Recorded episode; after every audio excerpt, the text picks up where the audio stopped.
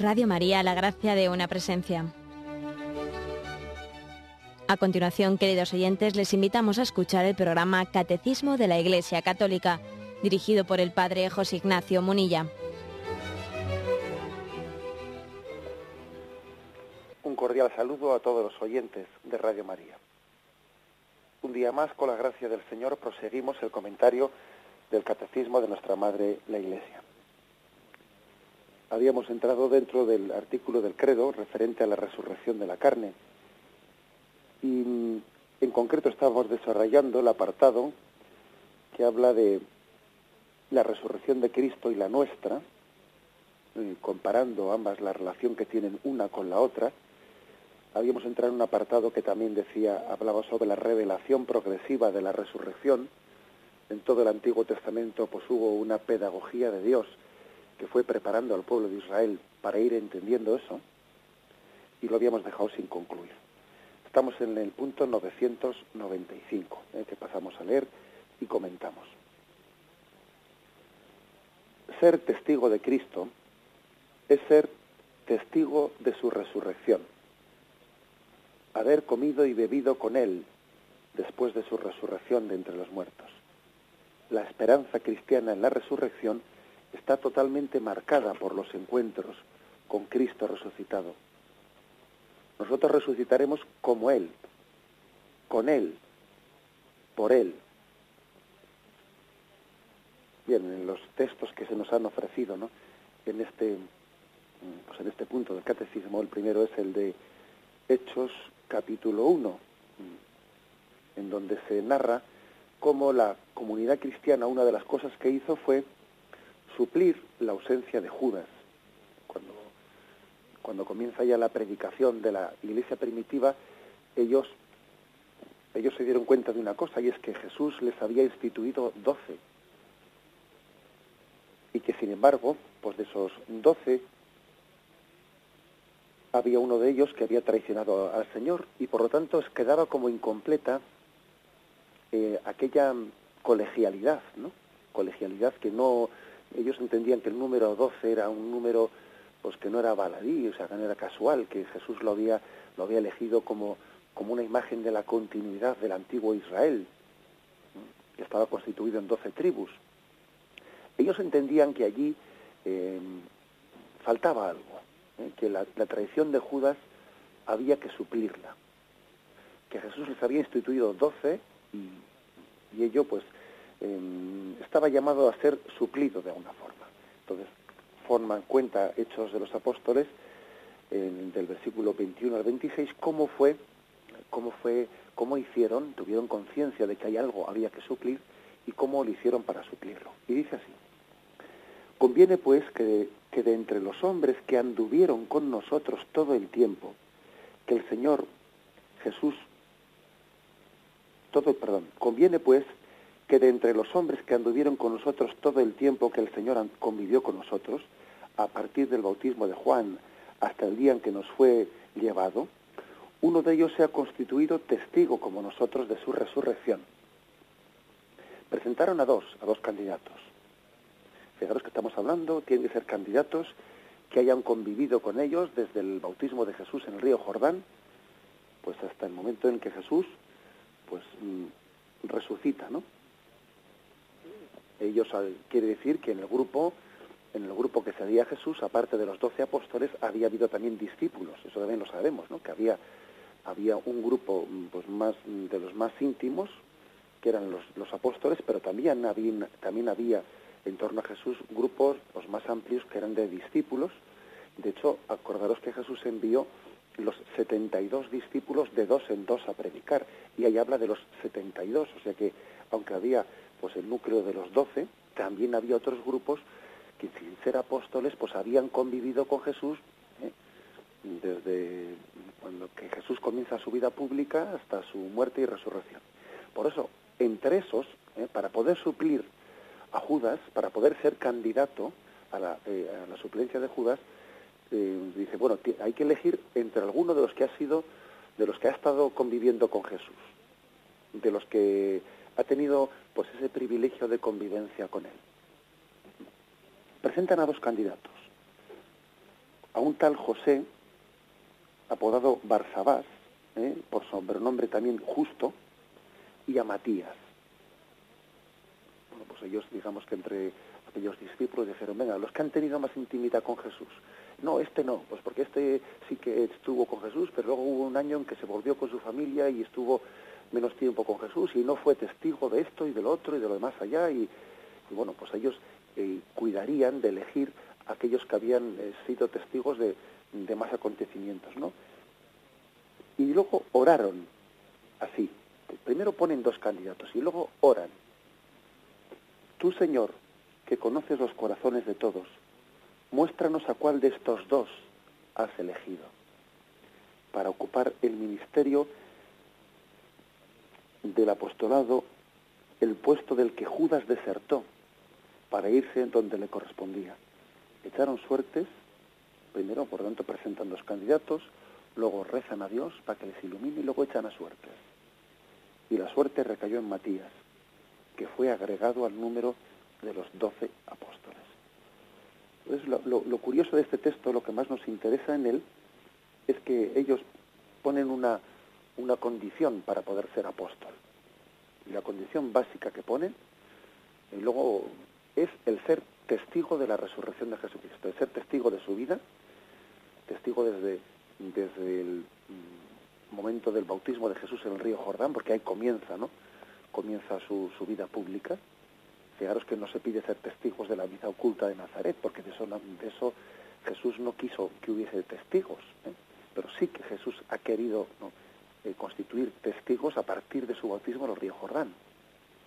Y lo que a nosotros más nos interesa de este texto es el hecho de que ser apóstol es ser testigo de la resurrección. Ellos, de hecho, aquí han elegido a dos candidatos y y una vez que ya cumplían esos dos candidatos el requisito de que los dos habían sido testigos de Cristo resucitado, bueno, ahora ya vamos a, rezar a Dios a ver cuál de los dos, ahora vamos a echar las suertes, porque cualquiera de los dos podía haber cumplido, eh, podía haber sido también, en vez de Matías, pues podía haber sido constituido apóstol, apóstol pues el otro candidato, el tal eh, José, llamado Barrabás, por sobrenombre justo, del cual luego pues la verdad es que no hemos sabido nada. Porque bueno, pues porque no fue elegido él, sino, sino Matías, pero podía haberlo sido también, podía haberlo sido porque él también era testigo de la resurrección, él también había visto a Cristo resucitado. Mm, la clave pues de este texto, de este texto que subraya ¿no? el, el, pues, el libro de los Hechos de los Apóstoles, es que ser testigo es, bien, ser testigo de toda la vida de Jesucristo. Ser testigo de que Jesús era un hombre, un hombre sabio, y por eso la gente decía, pero ¿de dónde saca este esta sabiduría? Que este no es el hijo del carpintero. Acordaros, por ejemplo, cuando Jesús eh, se pierde en el templo y con 12 años le encuentran rodeado de doctores que se asombraban de su sabiduría. Es también ser testigo de la misericordia de Jesús, de cómo Él se rodeaba especialmente de los necesitados de misericordia. Es ser testigo también de los milagros de Jesucristo. ¿Mm? los milagros de sanación, de los milagros que, testimoniaban su divinidad. Pero sobre todo, sobre todo, ser apóstol es ser testigo de la resurrección. Porque sin esto lo anterior eh, sería, mm, sería verdaderamente reinterpretable. ¿eh? Sería, podía ser entendido de otra forma. Acordaros de que cuando a Jesús le crucifican, y Jesús está crucificado, en ese momento él tiene que escuchar muchas injurias. Y el que salvó a otros no podía salvarse a sí mismo. ¿Mm? Le, están, le están diciendo a Jesús, oye, tú que sanaste enfermos, ¿tú no habías resucitado a Lázaro? ¿Tú no resucitaste a la hija de Jairo? ¿O a la hija de la viuda de Naín? Entonces, ¿por qué no bajas de la cruz? O sea, Jesús se le injuria en la cruz diciéndole, eh, no, eso que dicen que has hecho, esos milagros, pierden valor, pierden valor cuando la muerte tiene poder sobre ti. Y entonces, por eso, la resurrección es la que le acredita definitivamente a Jesús. El gran acontecimiento del cual hay que ser testigo es testigo de la resurrección. ser testigo de Cristo es pues ser testigo de la resurrección. Bien, de acuerdo. También es ser testigo de las palabras sabias de Jesús, de su misericordia, del resto de los milagros, pero sobre todo es ser testigo de la resurrección. No se podía haber sido apóstol sin haber sido testigo de la resurrección. Por eso eligieron a un tal Matías, a Matías que lo fue, y lo eligieron entre los candidatos que habían sido testigos de la resurrección.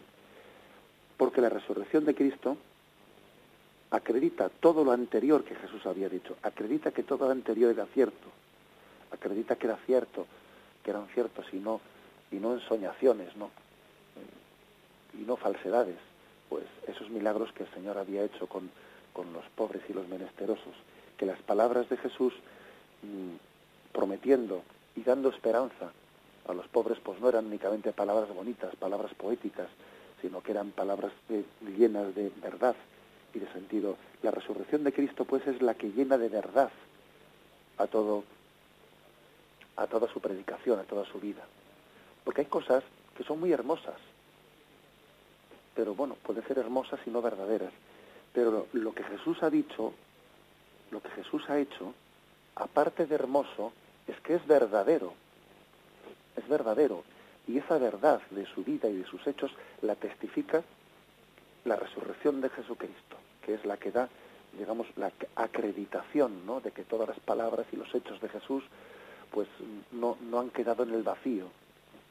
Aquellos a los que Jesús estaba escuchando cómo les injuriaban, ¿no? Tú, que salvaste, no, desciende de la cruz si eres hijo de Dios. Si eres hijo de Dios, desciende ahí y ahora creeremos, ¿no? Jesús, sin embargo, cuando escuchaba esas injurias, Jesús en ese momento sabía que era el momento, que era el momento de, ser fiel a la cruz, que era el momento de ser fiel, que la resurrección no, no iba a llegar sin la fidelidad a la cruz. Como decía Juan Pablo II de, de, feliz memoria, ¿no? Él decía, mm, el Señor no se bajó de la cruz y yo tampoco me bajaré de la cruz. Juan Pablo II cuando eh, ante el mundo eh, vivía su, su personal pasión, ¿no? Su personal calvario. Y él testimoniaba de que Jesús no se bajó de la cruz, yo tampoco me voy a bajar de la cruz, por la gracia del Señor. Y precisamente pues esa fidelidad en el camino de la cruz es la que, la que Dios bendijo, la que Dios bendijo en la resurrección. Bien, este texto que hemos leído es complementado por Hechos de los Apóstoles 4, versículo 33, que dicen, los apóstoles daban testimonio con gran poder de la resurrección del Señor Jesús y gozaban todos de gran simpatía. Pero vuelve a insistir lo mismo, que los apóstoles, pues lógicamente hablarían de muchas cosas, contarían muchas cosas de Jesús, ¿no? Pero especialmente lo primero que testimoniaban es que a ese que vosotros crucificasteis, Dios Padre lo ha resucitado constituyéndole Señor, constituyéndole Señor de cielos y tierra. Ese era el principal de los testimonios, ¿no? El principal, y, como diciéndoles, mira, nosotros lo hemos visto, eh, lo hemos visto y por lo tanto eh, no, no, no, nos lo podéis negar, porque lo hemos visto con nuestros propios ojos. ¿eh? Hemos sido testigos de, esa, de, esa, de ese hecho, de ese acontecimiento salvífico. Además, cuando, alguien da testimonio de lo que ha visto, bueno, difícilmente, difícilmente se puede se puede decir otra cosa que, bueno, o es un mentiroso o, está trastornado. Y los apóstoles se presentaban ante los hombres, ante todo el mundo diciendo que lo he visto yo, que hemos, que hemos eh, convivido con él 40 días resucitado, que, ellos habían convivido con él hasta que ascendió a los cielos, los que hemos comido y bebido con él. ¿eh? Fijaros como dice Hechos 10, versículo 41, una de las expresiones más fuertes. Nosotros que hemos comido y vivido con Él después de la resurrección. Leo este texto. Vosotros sabéis lo sucedido en toda Judea, comenzando por Galilea, después que Juan predicó el bautismo.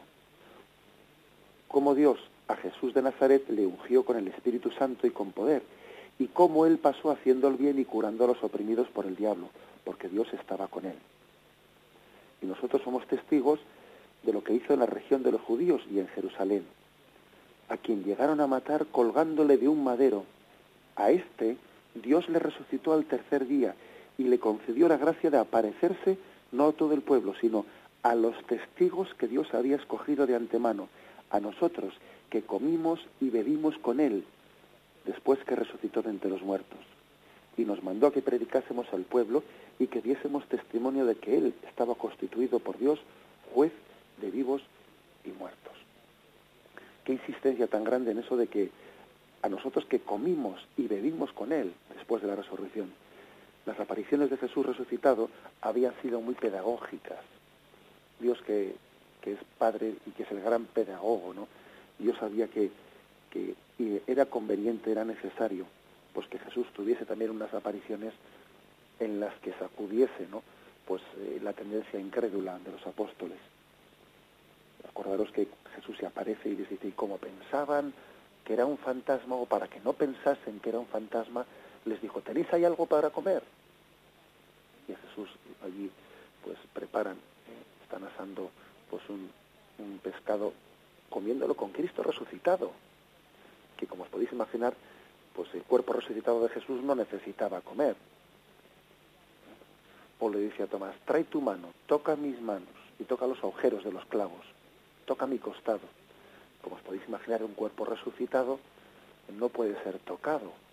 Aquello que Jesús le permitió hacer a Tomás era milagroso, porque un cuerpo resucitado, pues bueno, pues no está sujeto a nuestras leyes materiales, ¿no? Eh, un cuerpo resucitado no necesita comer, pero sin embargo Jesús quiso, ¿no? Dar unos signos que fuesen visibles, que fuesen visibles para sacudir la incredulidad y para que después ellos pudiesen decir, nosotros que comimos y bebimos con Él.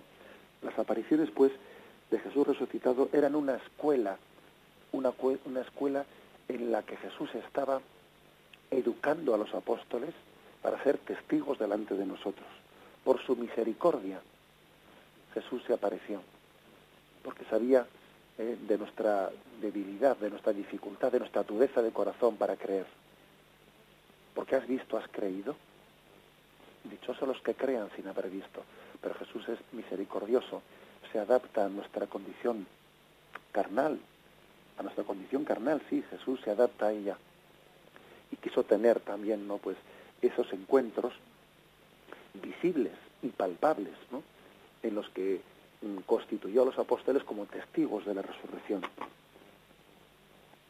Los apóstoles pues no son únicamente testigos en el sentido mm, de convicción espiritual, ¿eh? porque se trata de decir yo voy a testimoniar eh, mi, convicción espiritual ¿eh? de que Jesús ha resucitado en mí. No, los apóstoles son testigos en el sentido de un acontecimiento, un acontecimiento que, que, ha sacudido sus vidas y del cual han podido ser testigos por sus sentidos. Es decir, ellos han podido eh, comprobar y tener encuentros palpables, ¿eh? Pues sensiblemente perceptibles ¿eh? de ese Cristo resucitado. No están únicamente testimoniando una experiencia interior, sino algo que han podido, que han podido constatar. Bien, vamos a meditarlo y continuamos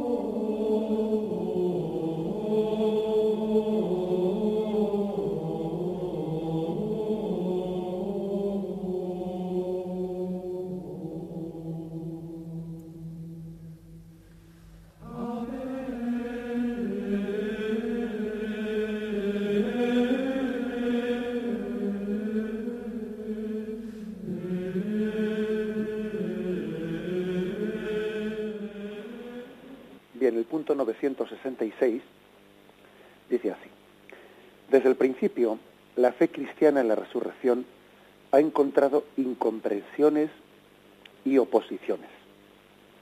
Y aquí, de aquí se nos pone el, texto siguiente, Hechos 17:32.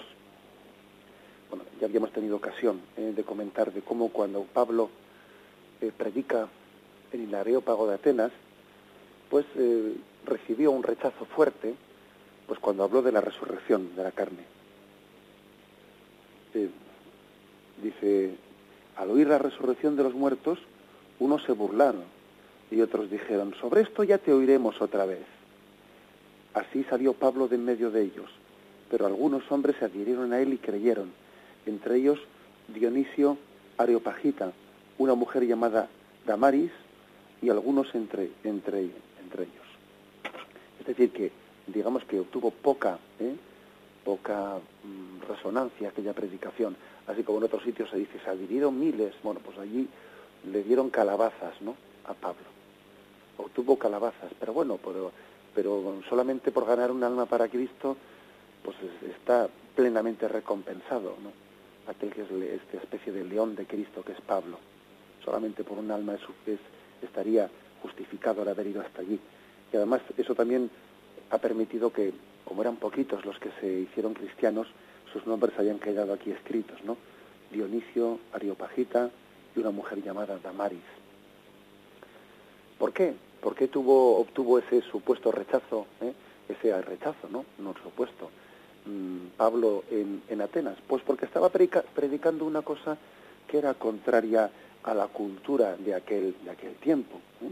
Era contraria, sencillamente eh, uno siempre puede tener la tentación, la tentación de predicar aquello que es conforme a la mentalidad de, lo que de los que le están escuchando y sin embargo, pues el Señor nos, nos enseña a predicar, como dice San Pablo, a tiempo y a destiempo, a favor de corriente y en contra de corriente. Uno tiene el peligro de, de seleccionar aquello que está predicando y lo que es acorde a la cultura, acorde a la cultura de la gente que le está oyendo, ¿no? Pero no, uno no puede, no somos dueños del Evangelio y no somos dueños para decir, bueno, voy a seleccionar y voy a decir lo que a esta gente más o menos yo preveo que, va a coger, lo que preveo que van a rechazar, me lo voy a callar. No, no, somos dueños del mensaje de Cristo como para hacer con, como para mercadear con él. Como para mercadear y decir, bueno, voy a quitar esto de la Eucaristía, voy a hablar más de esto, esto lo quito. No, son, no somos dueños de ello y por lo tanto presentamos al Cristo completo, al Cristo total. y el rechazo o la aceptación eh, pues será responsabilidad de cada uno al cual se le ha predicado. Pero Pablo tiene, tiene conciencia de que aunque él intenta pues, eh, pues agradar, eh, intenta, intenta, predicar bien, intenta decir, pues, fijaros, he visto que tenéis un, un altar dirigido al Dios desconocido, pues veo que sois religiosos y que en ese altar pues estáis abiertos, ¿no? A, a conocer a un Dios desconocido. Os voy a hablar de él. Bueno, pues Pablo también intenta, lógicamente, entrar, entrar por, pues por, por algún aspecto que les pueda ser conocido, pero no por ello está desvirtuando el mensaje de Cristo. Y no por ello silencia aquello que él sabe que a los griegos les va a costar aceptar, que es la resurrección de los muertos, la resurrección de la carne. Y cuando obtiene ese rechazo por parte de ellos, no se avergüenza de haber dicho lo que ha dicho. ¿Mm? Como decía la Madre Teresa de Calcuta, creo que es una, eh, pues una expresión que tenemos que aplicar en estos tiempos con mucha frecuencia, decía ella, a mí Dios no me ha pedido tener éxito, no, a mí Dios no me ha pedido que tenga éxito, me ha pedido que sea fiel. Y luego si tengo éxito, pues gloria a Dios, ¿no? Y si no tengo éxito, pues gloria a Dios también, ¿eh? ni más ni menos. Pero, como decía ella, a mí Dios me ha pedido que sea fiel, no que tenga éxito. El éxito quedará en manos de Dios y en manos de quien se abra o no se abra a esto que estamos predicando. Bien, eh, por eso ese es el que hay que decir que hubo muchas incomprensiones y que fue una de las cosas más duras de predicar. Quizás como por ejemplo hoy en día es muy duro de predicar en el contexto cultural en el que estamos, pues el mensaje de la pureza. de la pureza y de la castidad, porque vivimos en un mundo absolutamente pues erotizado y obsesionado con el, bueno, con el tema del sexo y predicar la pureza, etcétera, pues es duro. Pero bueno, Pablo no se arrugó y predicó, y predicó ante los griegos la resurrección de los muertos, que era algo, algo de lo cual ellos se burlaban. Y por ejemplo, si, si leemos algún otro eh, texto que también propone el catecismo, como 1 Corintios 15, 1 Corintios 15, eh, versículos 12 y 13 dice, ahora bien, si se predica que Cristo ha resucitado de entre los muertos, ¿cómo andan diciendo algunos entre vosotros que no hay resurrección de los muertos? Si no hay resurrección de los muertos, tampoco Cristo resucitó. Es decir, tanto les costaba a los griegos creer en la resurrección de los muertos, en la resurrección de la carne, que, que, Pablo, en esta carta a los Corintios, nos deja testimonio de que había en la comunidad de Corinto, había cristianos a los que les costaba creer en la resurrección de los muertos. Fijaros, creían en la resurrección de Cristo. Eso, lógicamente, como si, eran cristianos, no podían por menos de, de creer la resurrección de Cristo. ¿no? Pero eran cristianos que como eran griegos, de origen, de cultura griega, les costaba creer en la resurrección de los muertos. Y por eso dice aquí Jesús, ¿cómo andan diciendo algunos entre vosotros, entre los corintios, ¿no? que no hay resurrección de los muertos? O sea, los corintios, como eran de cultura griega y en su cultura eso nunca se había dicho tal cosa, de que los muertos resucitasen, y era algo extraño a su cultura, pues, mm, pues ellos no les costaba aceptar que Cristo había resucitado. Sin embargo, les, sin embargo, se les hacía más duro aceptar que ellos fuesen a resucitar. Curiosamente. ¿eh? Bien, pues, pues Pablo les dice, pues fijaros bien, si no creéis en, en vuestra, eh, en que estáis llamados también a la resurrección, entonces Cristo tampoco resucitó, porque su resurrección está ligada a la nuestra. Él es, como dijimos el otro día, Él es el primogénito en resucitar. Si hay un primogénito es porque luego vienen los hermanos menores por detrás. Luego, si vosotros pensáis que vosotros no resucitáis, estáis también implícitamente, estáis también negando que Cristo resucitó. Y les dice más. Y dice, y si, y si vosotros negáis que Cristo, perdón, negáis que estáis llamados a resucitar, como hemos dicho, estáis negando que también Cristo resucitó. Y, entonces si Cristo no ha resucitado, vana es nuestra fe. Nuestra fe se disuelve como un azucarillo. Entonces continuáis en vuestros pecados, les dice. Si Cristo no ha resucitado, entonces estáis esclavos de vuestros pecados y la liberación que Cristo obtuvo por su muerte y resurrección, pues no se ha producido en vosotros. Luego a los corintios les dice, ojo, que si Cristo ha resucitado, vosotros también vais a resucitar. Y estáis llamados también vosotros pues a la, a la resurrección, a compartir con Cristo esa victoria, a que la victoria de Cristo sea la vuestra, a que aquello no sea únicamente algo impresionante que le ocurrió a una persona, a una persona hace dos mil años, sino que aquel acontecimiento de salvación sea el inicio, ¿no? De una victoria definitiva que Cristo quiere compartir con todos nosotros. Ese es, por lo tanto, el, un aspecto clave. ¿no? La pregunta, la pregunta es la siguiente, ¿no? ¿Por qué nos cuesta creer tanto en, en la resurrección? O sea, es decir, ¿qué elementos hacen, ¿no? Que a nosotros nos, nos sea, eh, o a los corintios, ¿no? Les sea especialmente difícil eh, pues creer la resurrección. Esta es un poco la, eh, la pregunta que aquí se, que aquí se formula. Bueno, podríamos, mm, podríamos quizás atrevernos ¿no? a hacer alguna, alguna explicación. En primer lugar, dice ese refrán, ¿no? Se piensa el ladrón que todos son de su condición. Y utilizo este refrán para dar a entender de que a veces nosotros, como tenemos una experiencia en la que vemos que nos arrastra nuestra condición carnal y vemos cómo tenemos, ¿no? Eh, pues a través de esa condición carnal que tenemos una tendencia a la pereza, también una tendencia al materialismo, ¿eh? al materialismo, etcétera, eh, como a veces pues nos tientan los pecados de la carne, como a veces nos tientan los pecados Bueno, pues muchas cosas, ¿no? Pues que si la gula, que si la pereza, como muchas veces nosotros los pecados los vemos un poco expresados en la carnalidad del hombre. Entonces nos cuesta creer, nos cuesta creer que esa carne que la vemos tan pecadora esté llamada a la salvación. Por eso digo que se piensa el ladrón que todos son de su condición. Nos pensamos que porque esta carne eh, sea motivo de, tentación para nosotros es algo malo y que entonces no puede estar llamado a la salvación. Tenemos una especie de tentación de dualismo, ¿no? De dualismo como pensando que el espíritu, lo espiritual es bueno y lo carnal es malo. El, alma es buena y el cuerpo es malo. No. El alma es buena y el cuerpo también. Todo lo creado por Dios es bueno y es llamado a la salvación. Y Dios no se avergüenza de nada de lo que ha creado. Y por lo tanto, aunque nuestro cuerpo y nuestra carne a veces para nosotros eh, pues sea casi una expresión gráfica de la tentación, ojo, la tentación también viene por, ¿eh? no únicamente por la carnalidad, también viene por la soberbia del espíritu, ¿eh? Y más graves son los pecados de la soberbia del espíritu que la de, de la debilidad de la carne. Más graves suelen ser ¿eh?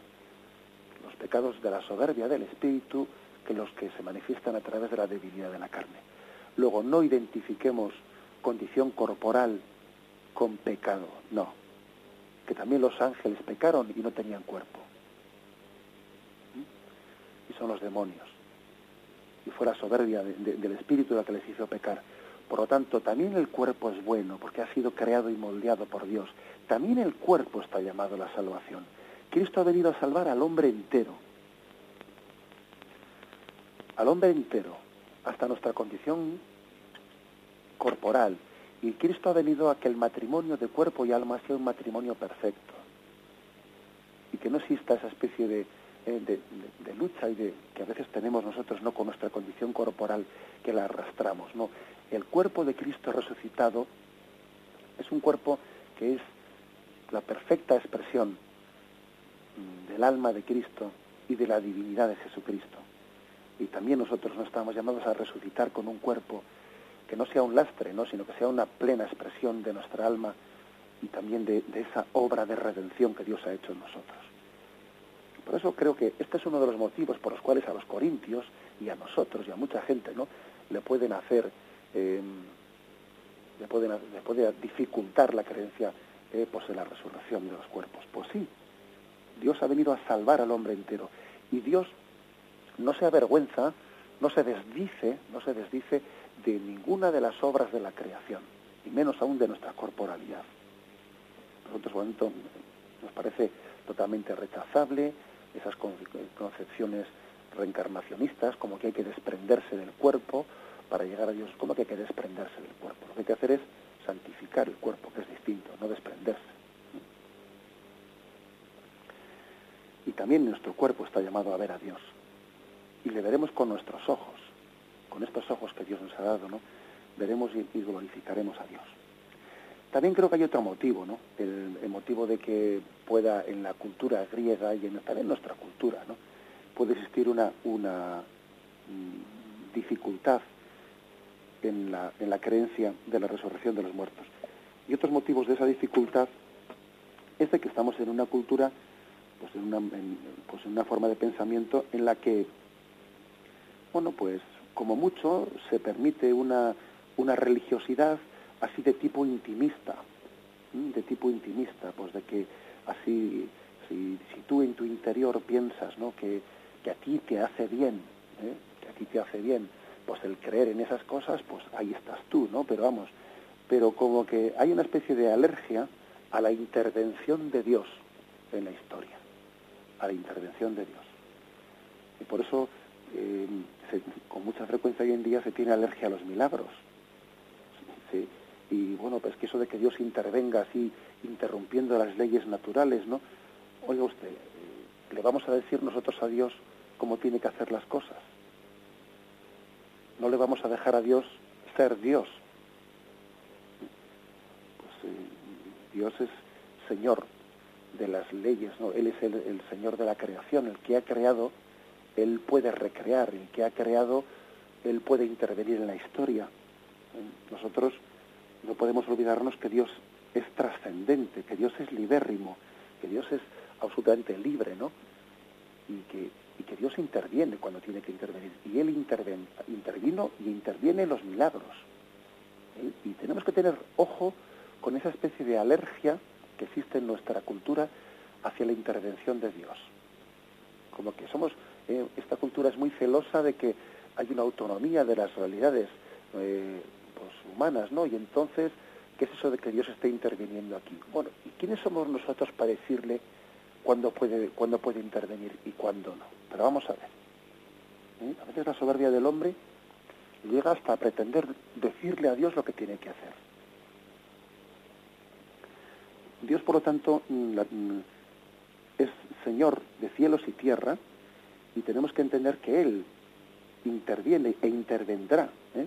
intervendrá en la resurrección de los muertos, en ese acontecimiento eh, de salvación, en el que se consumará toda la historia de la salvación con nosotros. Bien, vamos a meditarlo y continuaremos en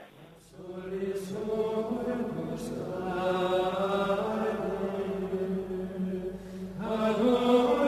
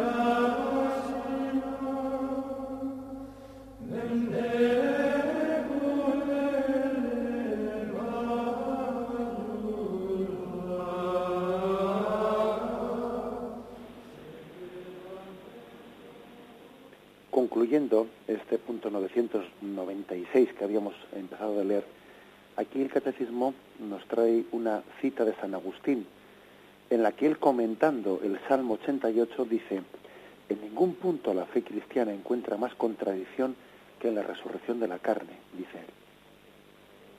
Se acepta muy comúnmente que después de la muerte la vida de la persona humana continúa de una forma espiritual, pero ¿cómo creer que este cuerpo tan manifiestamente mortal pueda resucitar la vida eterna? Bien, ese es un poco el, un poco la misma, el mismo argumento que como dificultad antes pues hemos expresado y hemos querido rebatir, ¿no? ¿Cómo es posible que este cuerpo, tan manifiestamente mortal, tan carnal, eh, pueda ser eh, resucitado a la vida eterna? Pues porque, porque Dios es el que santifica, es el que transforma, y Dios nos ha creado hombre entero, cuerpo y alma, y, todo es bueno y está llamado a la salvación, todo es bueno. Por ejemplo, nosotros a veces decimos, no, el dinero, el dinero es malo, y nos lleva muchas veces a la avaricia, no, el dinero no es malo, todo lo material es bueno, otra cosa es cómo lo utilicemos, ¿no? Pero el cuerpo humano está llamado a la salvación. Bien, pues em, San Agustín hace este comentario a propósito del Salmo 88, porque en el Salmo 88 eh, se expresa eh, esa especie de concepción que había en el Antiguo Testamento en la que costaba ¿no? creer en esa, en esa resurrección del cuerpo. Acordaros de que, de que este apartado del catecismo que estamos comentando hablaba de la revelación progresiva de la resurrección en el Antiguo Testamento, que en el Antiguo Testamento hay un crecimiento en esta fe y hay pasajes en los que vemos que todavía no se ha evolucionado y se habla de la muerte con desesperanza. Y hay otros pasajes en los que ya se empieza a hablar de la muerte con la esperanza en la resurrección. Por ejemplo, el Salmo 88 es de los salmos que están escritos cuando todavía no había una esperanza en la resurrección. Entonces, pues tiene formas de expresión como estas. Ya ve, Dios de mi salvación, ante ti estoy clamando día y noche. Llegue hasta ti mi súplica, presta oído a mi clamor, porque mi alma está colmada de desdichas y mi vida está al borde del Seol.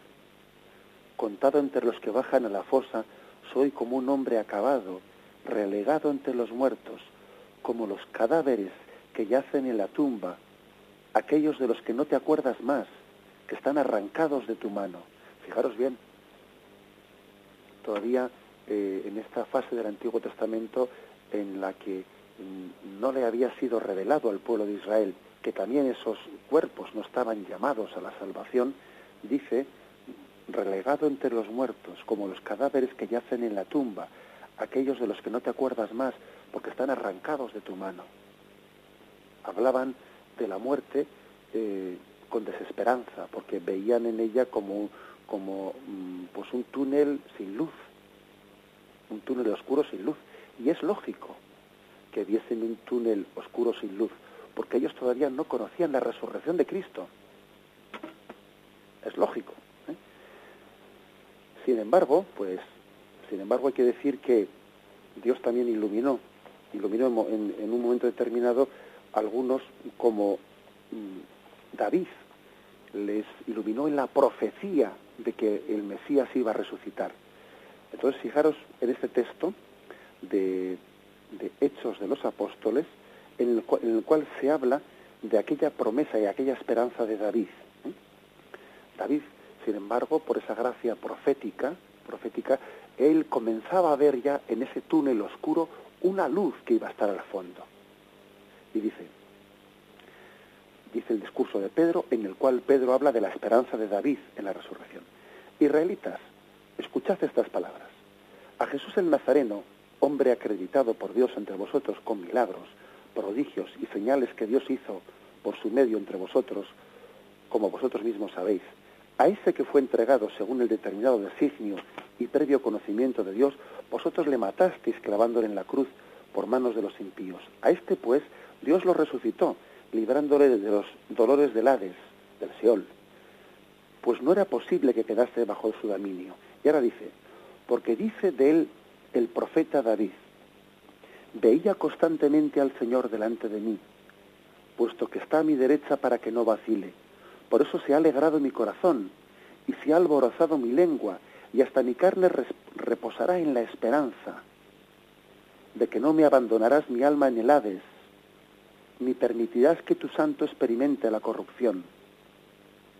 Me has hecho conocer caminos de vida, me llenarás de gozo en tu presencia. Bueno, fijaros cómo aquí Pedro está leyendo el Salmo de David y está viendo cómo en ese Salmo David había manifestado una esperanza en la muerte. Dios no le permitirá que experimente la corrupción. No, me abandonarás en el Hades, que el Hades o el Seol ¿eh? es el lugar de los muertos en el Antiguo Testamento. Y dice, hermanos, permitidme, ahora dice Pedro, ¿eh? hermanos, permitidme que os diga con toda libertad cómo el patriarca David murió y fue sepultado, y su tumba permanece entre nosotros hasta el presente. Pero como era, era profeta y sabía que Dios le había asegurado con juramento que se sentaría en su trono un descendiente de su sangre, vio a lo lejos, es decir, David vio a lo lejos y vio que al fondo del túnel había una luz. Vio a lo lejos y habló de la resurrección de Cristo, que ni fue abandonado en el Hades, ni su cuerpo experimentó la corrupción. A este Jesús Dios le resucitó, de lo cual todos nosotros somos testigos.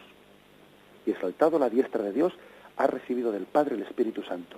Pues David no subió a los cielos, y sin embargo dijo, Dijo el Señor a mi Señor, siéntate a mi derecha hasta que ponga a tus enemigos por estrada de tus pies. Es decir, eso que dice el Salmo de David, ¿no? Siéntate a mi derecha, se ha cumplido en Jesucristo y en David y en nosotros se cumplirá en la resurrección final. Sí, pues en el Antiguo Testamento hay pasajes ¿no? en los que todavía no se ha iluminado esa luz en la victoria de Cristo sobre la muerte, pero otros en los que sí. En definitiva, nos quedamos ¿no? como comentario último con lo que dice el punto 995 eh, al final, en la última frase. Nosotros resucitaremos como Él, con Él, por Él. Sería un poco la conclusión. ¿eh? Resucitaremos como Él, porque Cristo fue el, el primogénito entre los muertos. Como Él, así también nosotros resucitaremos. Resucitaremos con Él, con Él, porque iremos a vivir con Él. Nuestro destino será compartir la existencia de Cristo resucitado y no ya solo disfrutando de Él, contemplando su gloria en, alma, sino en cuerpo y alma. Y resucitaremos por Él, y por Él será porque Él, su voz, será su voz, aquella que le dijo a la hija de Jairo, Talita Kumi, a ti te digo, levántate. Esa misma voz de Jesucristo, voz serena, voz profunda, será la que nos digo, Talita Kumi nos dirá, a ti te digo, levántate. Oiremos esa voz de Jesús y su voz, aquella que fue capaz de calmar las tempestades, aquella que fue capaz de serenar los corazones, de transmitir esperanza, esa voz también nos dirá, a ti te digo, Talita Kumi, levántate, ven conmigo y comparte también en tu condición corporal la gloria del cielo. Bien, dejamos aquí el comentario del Catecismo de nuestra Madre la Iglesia. Con la gracia del Señor continuaremos a partir del punto 997, donde se pone como título ¿Cómo resucitan los muertos? Ahora me despido con la bendición de Dios Todopoderoso, Padre, Hijo y Espíritu Santo, descienda sobre vosotros. Alabado sea Jesucristo.